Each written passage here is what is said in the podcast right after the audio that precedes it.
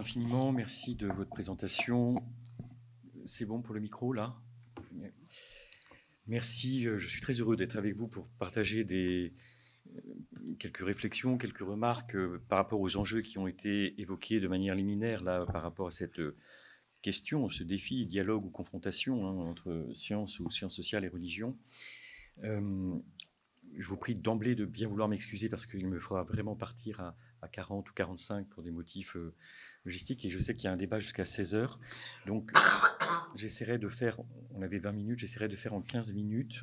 il y avait 35 minutes, donc pour tenter de garder du temps pour dialoguer euh, avec vous. Et au risque d'être lapidaire, enfin, euh, ou un peu elliptique, n'hésitez pas à me poser des questions aussi euh, de précision ou d'explicitation. Max Weber, donc, puisque le thème était religion et sciences sociales, euh, on considère que Max Weber, dont les dates sont 1864-1920, qui a été un contemporain de Durkheim, de Georg Simmel euh, en Allemagne, donc est un des fondateurs de la sociologie hein, euh, en, Allemagne, Weber. Et on peut dire qu'il est le penseur des sciences sociales, si je puis dire, parce que bien souvent, les sociologues fondateurs venaient de la philosophie, comme Durkheim et Simmel que je viens de citer. Max Weber vient du droit, de l'histoire, de l'économie, il s'est intéressé aux religions, je vais y venir dans un instant évidemment, et il a donc euh, contribué puissamment à la fondation de la sociologie au tournant du 19e et du 20e siècle. Max Weber est parfois connu pour être un penseur de la modernité, des ambivalences de la modernité sur la thématique des processus de rationalisation qui ont traversé toutes les sphères d'activité, juridiques, politiques, économiques, artistiques aussi, etc., scientifiques bien sûr.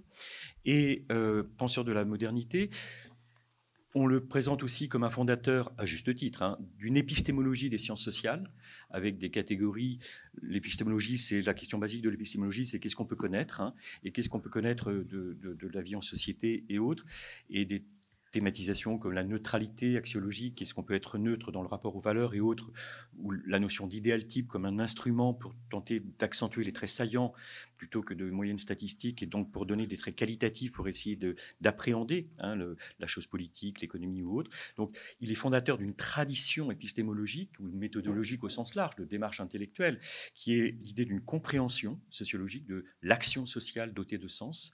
Et puis on présente souvent Max Weber aussi comme un des fondateurs de la sociologie politique parce qu'il a pensé l'État aussi bien comme euh, dans une définition classique, hein, une organisation qui revendique avec succès la détention du monopole de la violence légitime sur un territoire donné. Cette définition a une actualité euh, internationale, nationale aussi. Hein. Le rapport d'Amnesty International qui évoquait euh, les répression euh, sous le quinquennat précédent de certaines manifestations presque disproportionnées montrait peut-être l'actualité. La loi de l'état d'urgence euh, de Manuel Valls ou de François Hollande exemplifiait aussi, mais indépendamment de la pensée de l'État, il a pensé les types de domination et les types de légitimité. Est-ce qu'il y a des dominations traditionnelles, charismatiques, rationnelles, légales? Il a pensé aussi la profession et la vocation du métier de politique, enfin de je passe, mais donc c'est un immense penseur aussi de la chose politique. Je ne traiterai ni spécifiquement de la modernité immédiatement ou de l'épistémologie ou du politique, mais aussi de l'immense savant qu'il a été sur la question des religions. Un des ouvrages peut-être les plus connus, les plus classiques de Weber est celui qu'il publie en 1904-1905 intitulé L'éthique protestante et l'esprit du capitalisme. Il essaye de comprendre euh, y aurait-il une influence du protestantisme ou du calvinisme par rapport à l'apogée ou au déploiement du capitalisme, parce que fin 19e siècle, il constatait que l'apogée du capitalisme principalement dans l'Allemagne, euh, dans la Prusse et, l'Allemagne, et aussi aux États-Unis, avec des trusts, des concerns. Les, grands noms, on, les connaît, hein, les, grandes industries, Krupp, Siemens, euh, Daimler-Benz, etc. C'était des empires industriels de 12 000, 14 000 ouvriers ou autres. Il y avait les trusts aux États-Unis.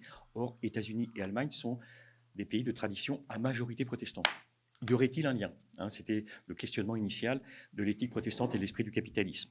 Mais au-delà de ce livre, Max Weber essayait, avait souhaité embrasser toutes les grandes religions qu'il nommait les grandes civilisations. Et il a écrit un livre sur la Chine intitulé Confucianisme et Taoïsme, qui fait encore référence aujourd'hui, que lisent les anthropologues, les sociologues. Euh, sur l'Inde, hindouisme et bouddhisme, 800 pages. Il a écrit un livre entier de 500 pages aussi sur le judaïsme antique. Il n'a pas terminé sur l'islam et euh, sur le catholicisme parce que, décédé à l'âge de 56 ans en 1920, prématurément après-guerre, euh, son idée, c'était vraiment d'essayer de comprendre comment les grandes religions façonnaient des types d'êtres Enchantum, pas l'humanité dans son intégralité, mais des types d'êtres, des types d'hommes. Euh, c'est pas Menschheit, l'humanité abstraite, mais voilà. Et en quoi il y a peut-être un ethos puritain et un ethos confucéen en Chine? J'y reviendrai. Je vais esquisser, alors j'évoque cette quatrième dimension après la présentation rapide de, Weber pour évoquer vraiment l'immense savant que ça a pu être dans la confrontation. Il disait, je ne vais pas définir l'essence de la religion, mais je vais essayer de comprendre les religions, et à ce moment-là, on pourra revenir à la chose. Et ce qui intéresse Max Weber, c'est d'essayer de comprendre comment la religion façonne, je viens de le dire, des manières d'être, des modes d'existence, des styles de vie. Et donc, il ne s'intéresse pas à l'au-delà, mais à l'ici-bas. Comment ça peut façonner des conduites normatives, la conduite rationnelle de vie, et, etc. Je vais faire trois remarques, trois esquisses de remarques. La première sur le statut, de la sphère religieuse et de la sphère scientifique pour répondre à l'interrogation, confrontation, dialogue. Et j'insisterai en premier lieu sur la tonalité de confrontation. Puis, j'essaierai d'expliciter ce que Max Weber entend par désenchantement du monde, en effet, formule consacrée aujourd'hui, reprise bien souvent, et qui ne renvoie pas du tout à une désillusion ou à un désappointement par rapport à la raison des Lumières, mais par rapport précisément à l'influence de la sphère scientifique dans la manière d'expliquer et de comprendre les phénomènes. Et puis, troisième remarque sur comment instaurer, instituer un rapport aux religions qui puisse tenter de sortir de la normativité, euh, qui puisse tenter de sortir euh, de, la conflictualité, qui est pourtant irrémédiable et inéluctable et irréductible pour Max Weber, et j'y reviendrai. Donc trois brèves remarques, et puis je conclurai par peut-être un ou deux mots. La première remarque porte donc sur le statut de la sphère religieuse et de la sphère scientifique. Et pour comprendre cela, il faut rappeler que Weber entend qu'il y avait auparavant, la sphère religieuse enchassait, embrassait tout. Et il distingue sept sphères que je récapitule juste pour mémoire. La sphère religieuse, la sphère domestique, la sphère économique, la sphère politique, la sphère philosophique ou scientifique, je mets ça ensemble, la sphère artistique et la sphère érotique, l'éros. Et il évoque l'idée que auparavant, je peux prendre un exemple ou deux, pas plus, parce que en raison du temps, mais la sphère religieuse enchassait la sphère domestique, toutes les règles. Peut-on adopter? Peut-on se séparer? Peut-on divorcer? Peut-on avorter? Même les règles de transmission d'héritage étaient dictées par la religion. C'est d'ailleurs comme ça qu'il y a eu constitution des biens du clergé, puisqu'il y avait une part inaliénable qui revenait au clergé au moment des héritages. Donc la religion chassait tout. Même chose pour la sphère économique. C'est pas le mien, j'espère pas. Euh, même chose pour la sphère économique, puisque non, je, le, interdiction ou possibilité d'emprunter les taux d'usure, etc. Pour la sphère politique, la cité céleste et la cité terrestre ce qu'on appelle pouvoir spirituel et pouvoir temporel, étaient reliés par un cercle de solidarité entre les deux. C'est le schéma de Saint Augustin, le schéma augustinien du politique. Et c'est ce que vous connaissez, ce que nous connaissons à travers l'idée d'un pouvoir spirituel et pouvoir temporel qui avait une collusion. C'est les monarchies de trois divins, où il y avait collusion, pouvoir spirituel, pouvoir temporel, si on prend le cadre et l'horizon de l'Ancien Régime. Vous voyez bien que la religion enchassait tout. Si je prends la philosophie, une des interrogations centrales de la philosophie à l'époque médiévale est de tenter de trouver les preuves ontologiques de l'existence de Dieu. Vous voyez comment le discours théologique et le discours philosophique sont intimement liés. Il faut attendre la Renaissance, mais plus encore le XVIIe, l'éloignement de Dieu, et peut-être le XVIIIe. Il y a la critique de Voltaire, bien sûr, il y a la critique de David Hume. Kant dit, Emmanuel Kant, le philosophe qui était cité tout à l'heure, Kant dit David Hume m'a réveillé de mon sommeil dogmatique, et Hume disait que la religion était une superstition pour esprit malade. Je ne développe pas. Je dis simplement que la théologie et la philosophie étaient liées. L'art, je ne vais pas développer non plus, mais l'artisan ne signait pas l'ex voto ou les bâtisseurs de cathédrales non plus. Il faudra attendre les académiciens pour que le statut de l'artiste apparaisse. j'insiste, donc la sphère religieuse enchassait les six autres sphères. Et Max Weber évoque l'idée qu'il va y avoir une différenciation, un processus historique, une différenciation des sphères qui vont se séparer et partiellement s'autonomiser au sens étymologique de autonomie, se donner sa propre règle. La sphère religieuse va se doter d'un personnel propre et de ses propres règles, la sphère politique aussi, la sphère économique aussi, la sphère philosophique ou scientifique également. Et je prends quelques exemples. Si vous prenez la sphère politique et la sphère religieuse, dont je disais qu'elles étaient totalement encastrées, il va y avoir des encastrements, différenciation, dit Max Weber, pour le cas de la France, ça prend plus d'un siècle et demi, entre la constitution civile du clergé de 1791 après la Révolution française de 1789, qui fait rupture avec le modèle de l'Ancien Régime qui était lié à la théologie, jusqu'à la loi de 1905 de séparation de l'Église et des religions, et de, l'État et des religions, pardon, de l'Église et d'État, dit-on au singulier, mais c'est au pluriel. Et en fait, avec des soubresauts, puisque la restauration, en effet, est ultra-catholique, ultra-conservatrice et tente de revenir à l'Ancien Régime. Il y aura la monarchie de juillet, puis l'éphémère Seconde République, le Second Empire. Certains disent que la Troisième République euh, comprend qu'il n'y aura plus. Tout le XIXe siècle a été une hésitation, en effet, au, retour à l'Ancien Régime, c'est-à-dire au retour aussi à une référence religieuse pour aussi créer un socle constitutif du politique. Et donc, on est bien dans un processus de laïcisation ou de sécularisation tout au long du XIXe siècle. Certains disent que euh, c'est un siècle après, en 1889, au moment du centenaire, qu'on se dit qu'il n'y aura plus de retour à la monarchie ou à l'Ancien Régime hormis la période de Vichy, c'est quelque chose qui, en effet, aurait euh, euh, force, de, proposition. Je termine sur un point, sur cette première remarque, sur le fait que cette différenciation des sphères est le cœur de l'explication de Max Weber de ce que je n'ai peut-être pas suffisamment explicité sur l'idée de confrontation, qui est le questionnement initial, je fais une incise d'une minute à peine, quand Marx regarde la société, il voit du conflit de classe, de la lutte des classes. Et ce n'est pas faux. Quand Max Weber regarde la société, il voit de la conflictualité, ce n'est pas la question de savoir si c'est bien ou mal, hein. il voit de la conflictualité, mais ce n'est pas du conflit de classe pour Weber, c'est du conflit de valeurs. Il appelle ça l'antagonisme des valeurs, mais plus encore, l'antagonisme irréductible des valeurs, dit-il. Irréductible car l'antagonisme des valeurs est interclasse et intraclasse. Interclasse, je viens de le préciser, lorsque la philosophie s'émancipe, s'affranchit de la théologie, il va y avoir une lutte entre la philosophie et la religion. Je l'ai dit aussi, ça n'a rien d'évident entre euh, la laïcisation du politique, c'est-à-dire euh, cette différenciation des sphères politiques et religieuses, plus d'un siècle de lutte, même en 1936, post-1905, il y a encore des, luttes fortes. Et donc, il y a donc un antagonisme interclasse, antagonisme des valeurs, et l'antagonisme intraclasse, intra, intrasphère, pardon, sphère d'activité.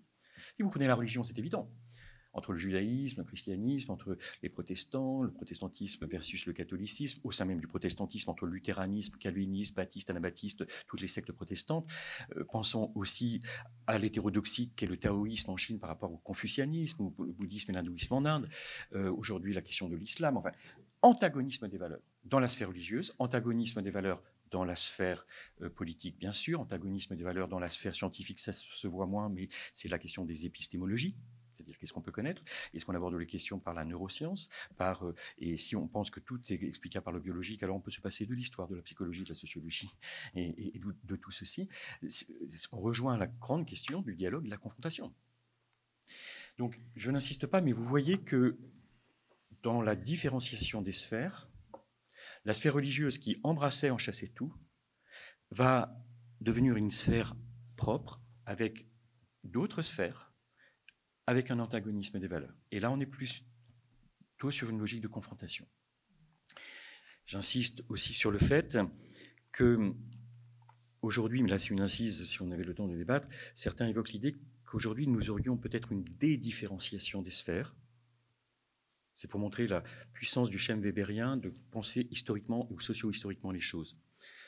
Aujourd'hui, c'est peut-être pas la sphère religieuse qui en chasserait tout, je parle au conditionnel, sous votre contrôle, et je vais malheureusement, enfin, ça serait très passionnant d'en débattre plus avant, mais j'insiste sur différenciation, dédifférenciation. Certains évoquent l'idée qu'aujourd'hui, ce serait plutôt la sphère économique qui aurait tendance à embrasser, à enchasser toutes les sphères, qu'elle soit la sphère politique. Si on prend les trois derniers présidents de la République ou l'actuel, on est plutôt sur des modèles de compénétration des sphères économiques et des sphères politiques. Même chose pour euh, la sphère euh, scientifique. Certains disent que la sphère scientifique est mue ou commandée de plus en plus euh, par des logiques de commande à travers des, gros financements de type ANR, etc. Si on prend la sphère, euh, comment dire, artistique aussi, il y a une colonisation par l'économie de la sphère artistique. Je ne vais pas développer, mais ce n'est pas la question de critiquer la sphère économique, c'est de, de souligner l'importance intellectuelle de penser la question de la différenciation et des dédifférenciations. Je ferme la parenthèse. Ma deuxième remarque est sur le désenchantement du monde. Comment mais Max Weber, qui a thématisé le désenchantement, euh, comment l'expliquer? Eh bien, il faut le comprendre peut-être à l'aune comme un rappel de quatre grandes figures discursives, le discours mythique, le discours religieux, le discours philosophique et le discours scientifique. Le questionnement propre à l'humanité, depuis peut-être la nuit des temps, pourrait-on dire, c'est donner essayer de comprendre, essayer de donner du sens, essayer d'expliquer. Et plusieurs types de discours se sont succédés, pourrait-on dire. Je prends le mythe, la mythologie. Quel bonheur d'entendre les mythes quand on est enfant. Quel bonheur de lire les mythes lorsqu'on est parent. Cette transmission. La mythologie tente d'expliquer l'origine du monde. Et en fait, Platon, qui était cité tout à l'heure, va opposer le logos au moutos. De quelle manière Avec une triple critique, trois griefs qu'il adresse au discours mythique. Premier, on ne peut pas vérifier la validité du discours tenu. C'est la nuit des temps. On ne peut pas vérifier.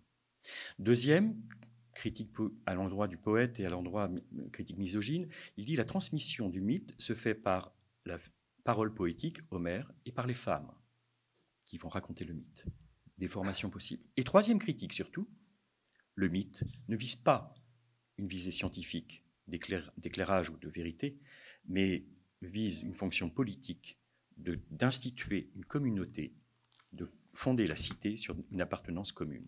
La visée du mythe est donc une visée politique et pas scientifique, philosophique ou de vérité. Trois griefs que Platon adresse au mythe pour fonder le logos. Le discours théologique correspond point à point dans la critique qui a été faite, la critique philosophique du discours théologique, à ces trois points. On ne peut pas vérifier la validité du discours de Dieu, du discours tenu, c'est-à-dire l'existence de Dieu. C'est l'argument de Pascal, euh, mathématicien aussi, fondateur des probabilités, et quand il écrit le pari, il dit on a tout le pari pascalien, c'est on a tout à gagner. On ne peut pas prouver l'existence de Dieu. Hein, je disais tout à l'heure que c'était la préoccupation centrale du questionnement philosophique médiéval d'essayer de trouver les preuves ontologiques de l'existence de Dieu. L'ontologie, c'est la science de l'être, hein, les preuves ontologiques de l'existence de Dieu. Pascal, au XVIIe siècle, nous dit c'est impossible. Très grand janséniste. Il dit on a tout intérêt à parier l'existence de Dieu, car si on pense qu'il existe et qu'il n'existe pas, on n'aura rien perdu. Et si, à l'inverse, euh, on pense qu'il n'existe pas mais qu'il existe, on aura tout perdu. Le pari pascalien renvoie à la vanité de pouvoir accéder à la vérité dans ce domaine-là. Il y a euh, donc le discours théologique qui était frappé donc impossibilité de vérifier la validité du discours tenu. Qui transmet ce discours Et c'était la messe était dite en latin, une ecclésia très restreinte et tout le monde n'entendait pas le latin, d'où l'idée luthérienne. Hein. Luther va traduire en langue vulgaire, sans dépréciation de ma bouche vulgus, le peuple va traduire la Bible en allemand pour permettre aux, fidèles d'accéder aux Écritures. Et la troisième critique adressée à la religion, c'est en effet que la religion cherche là aussi à créer une communauté de fidèles. C'est un but politique. C'est pas créer la police POLIS de la cité, mais ça, revient à peu près au même. Euh, l'étymologie donne religare ou religere. Religare, c'est relier relier les individus avec les puissances divines et relier les êtres entre eux. Et donc, religere, c'est le recueil scrupuleux des rites, puisque la religion renvoie aux croyances et aux pratiques rituelles. avec certains pensent que les croyances sont premières, les rites second, certains pensent que les rites sont premiers et les croyances secondes. Dans les formes élémentaires de la vie religieuse de 1912, Durkheim hésite pendant 30 pages sur le primat, croyances et rites, rites et croyances. Et si vous prenez Pascal, que j'ai cité à l'instant, primat à la génuflexion, au rite, et la croyance viendra. Nous dit Pascal, je ferme la parenthèse. Et le débat reste ouvert. Toujours est-il que, au discours mythique ou mythologique, substituer le discours théologique critiqué par la philosophie, et euh, Auguste Comte, entre autres, le XIXe siècle, euh, plutôt rationaliste, et la, raison aussi du XVIIIe siècle, le, siècle des Lumières est aussi un, siècle très technique et autre, il va y avoir presque une critique de la philosophie par une science positive, en effet, d'une certaine manière, avec l'idée que euh, la philosophie ne aurait peut-être le travers, je parle au conditionnel parce que je trouve la critique sévère et peut-être justement qu'il faut, préférer un, dialogue entre sciences sociales et philosophie plutôt qu'une exacerbation de l'opposition comme Durkheim a pu la faire, alors même qu'il vient de la philosophie. Euh, quand on parle depuis 25 siècles avec euh, immense érudition en philosophie, justement, soit de la beauté, de la vérité, ou, etc., ou de la cité, du politique, de la République, des politiques d'Aristote, etc., certains disent que la philosophie, je parle au conditionnel parce que je ne pense pas, n'éprouverait pas historiquement les catégories de pensée, là où les sociologues les éprouveraient plus empiriquement, etc. Je ferme la parenthèse, mais en tout cas, le discours scientifique s'est opposé au discours philosophique. Soit sur un mode, un registre de 2-3 siècles, euh, mais euh, après cette compréhension qu'il y a eu plusieurs figures discursives, pour essayer de comprendre et d'expliquer les choses, on commence à comprendre du coup et à pouvoir éclairer ce que Max Weber entend par la notion de désenchantement du monde. En langue allemande, pardonnez-moi, c'est Entzauberung der Welt, et Zauber qui veut dire la magie. Il dit en fait, c'est la perte de l'explication magique du monde. La mythologie et la religion, c'est bien plus agréable euh, à entendre pour essayer de comprendre le monde, plutôt que la science du 19e siècle ou du 20e siècle. Et donc là, le désenchantement, c'est pas la désillusion par rapport à la raison des Lumières, ce n'est pas le désappointement, c'est pas un déclinisme, etc. Le désenchantement, c'est la perte des explications magiques du monde. De manière, c'est pas très joli en termes de traduction, mais ça serait la démagification des explications. Ça va Et donc c'est pour ça que je rappelais l'enjeu de comprendre qu'il y a plusieurs figures discursives pour comprendre ce qu'est le désenchantement. Il faut aussi contextualiser, l'horizon, c'est l'apogée du capitalisme, l'apogée de la bureaucratie. L'homme de bureau, ce n'est pas que le fonctionnaire de l'État, c'est aussi le bureau dans les très grands groupes industriels que j'ai évoqués, les concerns en Allemagne ou les trusts aux États-Unis. Le, le Beamte, c'est l'homme de bureau aussi bien dans les grands syndicats, dans les grandes entreprises euh, capitalistiques, etc., et, et dans l'État. Nietzsche, contemporain de Max Weber, euh, écrit dans le Gai livre 3, paragraphe 125, il dit cette figure de l'insensé qui dit Dieu est mort. Dieu est mort. Et donc la mort de Dieu de Nietzsche, certains disent que c'est un pivotement. Alors il y a une nuance entre Max Weber et Nietzsche. C'est que Nietzsche pense qu'il y a Gott, Zeit, un temps qui a perdu Dieu, Gott qui veut, dire Dieu, euh, et Zeit, Zeit c'est le temps, et Max Weber parle de Gott fremde Zeit, un temps qui est devenu étranger à Dieu. Ce n'est pas tout à fait la même chose. C'est-à-dire qu'il y a une perte et la mort de Dieu chez Nietzsche et chez Max Weber. La religion est encore très présente dans l'horizon historique des personnes et l'important est de comprendre comment le monde devient étranger à Dieu. Alors, voilà pour le désenchantement et j'ai fait peut-être euh, euh, trop bref. Je terminerai peut-être sur euh, la troisième série de remarques sur une compréhension des religions, une compréhension sociologique des religions. Je disais tout à l'heure que ce qui était central de la pensée de Max Weber était d'essayer de réfléchir à la religion ici-bas. Quelles sont les conséquences, quelles sont les influences des croyances sur nos pratiques sociales, sur nos conduites de vie, sur nos modes d'existence?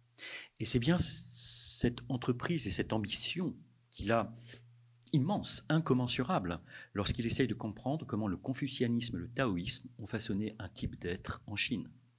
Et comment l'Occident a été façonné par le type du puritain, du puritanisme, qu'il nomme être l'être de la profession conçue comme une vocation.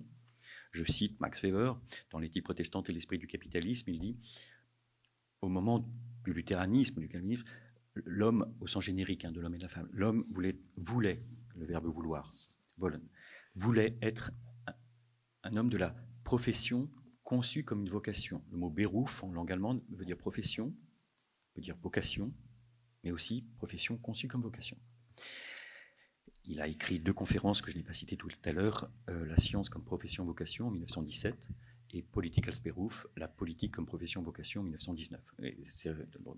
C'est connu sous le titre Le savant et le politique hein, chez, Max Weber. Toujours est-il que, je termine la citation, l'homme du XVIIe voulait être un homme de la profession-vocation. Il ajoute, nous nous devons de l'être. On est passé de vouloir à devoir. En effet, on demande à chacune et chacun d'être vocationnel aujourd'hui. Que ce soit l'artiste, il y aura un immense colloque l'an prochain que vous organisez sur cette question-là. Que ce soit l'infirmière, demande d'être vocationnel. Que ce soit l'universitaire, on demande de, le cadre chez Xerox, si je prends un exemple ancien, d'être vocationnel. D'être dans un groupe pharmaceutique vocationnel. Il faudrait être vocationnel à chaque instant. Vous voyez l'actualité encore de la pensée de Weber qui essaie de montrer que le puritain voulait être un, homme de la profession vocation, nous devons de l'être, comme une injonction normatique qui, s'est posée à nous. Et euh, derrière cette idée, elle essaye donc de comprendre comment ça façonne. Alors, je n'ai pas eu le temps de développer comment l'éthique protestante. Alors, je donne l'idée centrale. Les religions, pour Weber, façonnent des ethos. L'éthos, ETHOS, qui a donné aussi habitus, ou enfin, conduite de vie, conduite rationnelle de vie. Et il dit, c'est donc un système de représentation qui va façonner des ethos, et ces ethos vont être plus ou moins congruents pour favoriser ou faciliter le déploiement du capitalisme. N'est pas une thèse spiritualiste, ce n'est pas la religion qui définit le capitalisme. Max Weber accueillait totalement l'hypothèse de Marx de l'importance de la logique d'accumulation. Il fallait des conditions matérielles pour le déploiement du, capitalisme. Mais il ajoute les dispositions spirituelles. Et de ce point de vue, je vais arriver sur les enjeux éthiques hein, du dialogue dans, un instant en conclusion, mais il essaye de, montrer comment euh, le protestantisme a valorisé une ascèse, refus du luxe, un refus du plaisir, un refus de la jouissance, une ascèse intramondaine. Auparavant, la 16 était hors du monde, extramondaine. C'était la 16 monacale. Contemplation, prière, etc. Et la 16, avec le calviniste, devient intramondaine dans le monde. Et dans le, calvinisme, il y a le, dogme de la prédestination. On ne sait pas si on est élu de Dieu. Mais si on œuvre ici-bas à la gloire de Dieu et si on réussit économiquement, ce serait, je parle au conditionnel, peut-être, je souligne trois fois, un signe d'élection divine. Et donc la 16 va se faire ici-bas intramondaine. Refus du luxe, refus de la jouissance, y compris dans la sexualité. Il y a parfois une valorisation de la frigidité ou la collusion entre euh, sexualité et fécondité, c'est caricatural hein, de, l'ascétisme puritain du 19e siècle, mais euh, euh, certains évoquent l'idée qu'il y avait refus de la jouissance, ou en tout cas valorisation de l'ascèse. Ça, je l'ai évoqué en une minute sur le plan érotique, mais au plan économique, si vous refusez la jouissance et vous valorisez l'ascèse, eh bien, un revenu les économistes disent que ça peut être consommé ou épargné. Là, il y aura une valorisation de l'épargne. L'épargne qui va être réinvestie, et donc ça va favoriser la logique d'accumulation que Marx démontrait être constitutive du capitalisme. Pour le dire encore autrement, la relation causale est totalement indirecte entre la religion et l'esprit du capitalisme. Ça passe par l'éthos, le mode d'existence, le type de conduite de vie. Et il a démontré dans tous les domaines, en Inde avec bouddhisme et hindouisme, en Chine avec confucianisme et taoïsme, etc. Je termine sur un point, il dit comment appréhender donc les religions, l'enjeu, dit-il, c'est de comprendre en quoi ça peut nous influencer dans nos pratiques sociales. Et donc, il faut suspendre le jugement et il faut tenter d'être neutre axiologiquement. On retrouve axiologie, logos, hein, sur euh, les valeurs fondamentales, les axiomes, les principes qui organisent nos vies. Et la neutralité permet justement d'essayer de comprendre en quoi nous sommes agis. Je fais encore une peut-être digression d'une minute, et puis je m'arrêterai pour la conclusion. Euh, on dit bien souvent, quand on parle de rationalité, aujourd'hui on pense à la rationalité économique de l'homo economicus, valorisé par le néolibéralisme depuis une quarantaine d'années, avec euh, un calcul d'optimisation des fins et des moyens. bien souvent, on est rattrapé par cela aussi, nous-mêmes, parfois. Mais, et la critique date de la fin du 19e siècle avec Max Weber, euh, il n'y a pas qu'une rationalité, dit Weber. Il y en a plusieurs. Et je ne prends, ça c'est le rappel un peu élégant. je vous en prie, j'ai fait la même chose. J'ai fait, fait, la même chose tout à l'heure. Excusez. Et donc, euh, euh, euh, oui, il, il évoque l'idée que, alors, je, je, vais évoquer une enquête qui va paraître très exotique. C'est à l'est de l'Elbe. L'Elbe est un fleuve, enfin, de la Pologne, de la Prusse orientale. Il y avait deux paysanneries, deux types de paysanneries à l'est de l'Elbe. Une paysannerie à l'année avec euh, des paysans journaliers. À l'année, c'était une forme de stabilité, de sécurité de l'emploi, pourrait-on dire. Hein. Ce n'est pas le contrat à durée indéterminée, ça serait totalement anachronique de parler en ces termes, mais c'était quelque chose d'un horizon assez lointain, un an. Et puis le journalier, c'était sur le modèle du prolétariat urbain décrit par Marx, qui loue sa force de travail à la journée, qui ne sait pas s'il aura une précarité, une pauvreté durant 5-6 mois. Et en fait, euh, plutôt, et, en fait, Max Weber et toute une équipe en 1892, fin 19e siècle, constate que les paysans à l'année veulent, devenir des journaliers. Alors, euh, il y a deux cas de figure en termes de regard que l'on peut euh, poser. Soit on considère, un peu comme Durkheim, que les agents sociaux se réagissent à leur insu par des causes qui les dépassent, comme des idiots sociaux, soit on estime que ce n'est pas le cas et qu'il n'y a pas de position de surplomb que le sociologue doit adopter. Et il doit essayer de comprendre, je reprends Verstehen, la compréhension, quels sont les ressorts de l'action social doté de sens. Et donc, en effet, on pourrait se dire c'est irrationnel de choisir la précarité et donc de connaître deux mois de travail au moment des moissons et des j'ai pu être six mois sans travail. Mais en fait, il constate que le ressort, le motif pour devenir journalier, ce n'est pas un calcul d'optimisation fin moyen de l'homo economicus, c'est en fait une valeur, la liberté.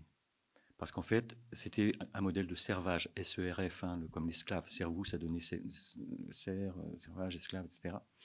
Et donc, plutôt que. C'est la métaphore de La Fontaine avec le loup et le chien. Hein. Le loup n'a pas mangé depuis plusieurs jours, il est famélique. Il approche d'une ferme avec le cheminée, un, un chien gras et replay. Il me demande s'il peut partager l'écuelle qui est pleine. La Fontaine le dit mieux que moi.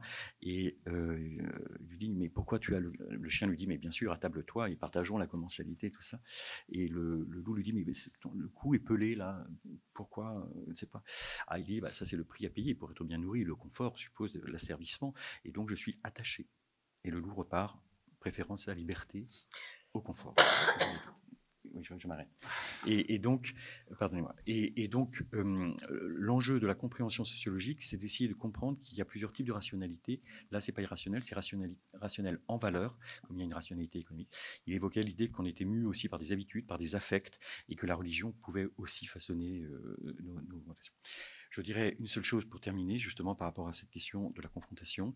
Alors même que les sphères scientifiques et les sphères religieuses, ce sont sur mode de différenciation des sphères euh, confrontées, l'enjeu euh, d'appréhender euh, sociologiquement par la compréhension les choses permettrait parfois d'essayer de comprendre comment il y a des logiques dont la très grande difficulté, c'est qu'elles revendiquent chacune une légitimité absolue il y a un grand philosophe, euh, Henri Atlan, qui avait écrit un livre intitulé À tort et à raison, qui était au Comité national d'éthique, euh, spécialiste aussi du judaïsme, etc., qui évoquait l'idée que, j'ai évoqué le discours mythique, religieux, théologique ou scientifique. Le problème, c'est que ces discours revendiquent une légitimité la plus forte et parfois on, on retrouve le constat weberien d'un antagonisme irréductible des valeurs. Oui, ah, depuis le début ou? Mais non, mais il, est trop Oui, non, non, c'est, oui, oui, c'est parce que j'essaye de. Alors, je, termine sur la référence. Non, non. Oui, parce que je sais que j'ai pris trop de temps et c'est pour ça. Non, je, citais Henri Atlan qui disait que la sphère religieuse et la sphère scientifique avaient tendance à revendiquer une légitimité, une validité de leur discours qui pourrait corroborer en effet le constat weberien d'un antagonisme irréductible des valeurs de ce point de vue. Alors même que l'enjeu est celui du dialogue, en effet, de réinvoquer la raison pour essayer de comprendre l'altérité par rapport à cela. Pardonnez-moi d'avoir été long et pardonnez-moi d'avoir bafouillé dans les dernières minutes. Merci de votre attention.